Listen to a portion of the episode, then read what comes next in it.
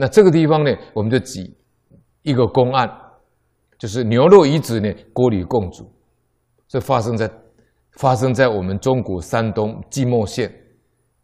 那么记录这个故事的呢，他是在一九六二年的时候呢，这位啊，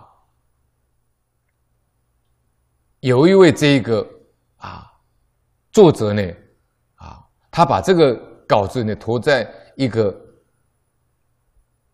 慈善的刊物里面，讲述这个故事，就是他在一九六二年的时候，他因病住院。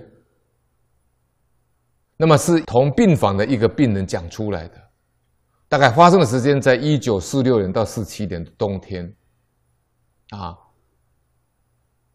在山东即墨县啊，有一户农家呢，他到菜市场去赶集，他在牲口市呢，就是卖这些牛羊的市场呢，他看到一位卖母牛还附带一头小牛的人。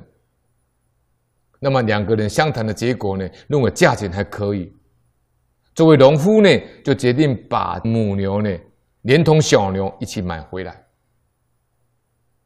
那这个农夫呢，他打算将这个母牛呢杀掉以后煮的卖肉，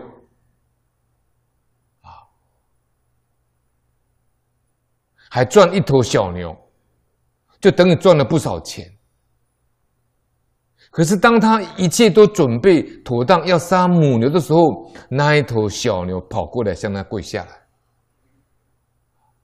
这个牛都有灵性了啊！就像我讲过，香港也曾经在最近发生一件事情，非常奇特啊！就是香港一个专门屠宰牛的屠宰场，有一只牛呢要被杀的时候呢，他向这个屠夫跪下来，那个屠夫呢也觉得非常的诧异。因为平常他杀很多牛，很少看到这个灵性这么接近人的这种灵性的牛呢，他竟然跟他跪下来流下眼泪。后来这个屠夫呢也杀不下去了，他就向他的同事呢募款呢，向老板说呢，把这一头牛买下来，把它放生了。所以这里呢，这一头小牛跑过来向这个农夫跪下来，他就把这个小牛赶走。可是活的回来要再杀的时候呢，那个小牛又跑来了，向他跪下。他等于向他下跪说：“你不要杀我妈妈了。”啊，他就这样不胜其烦的觉得这只小牛很很麻烦，他就把这个牛呢拴到别的地方去。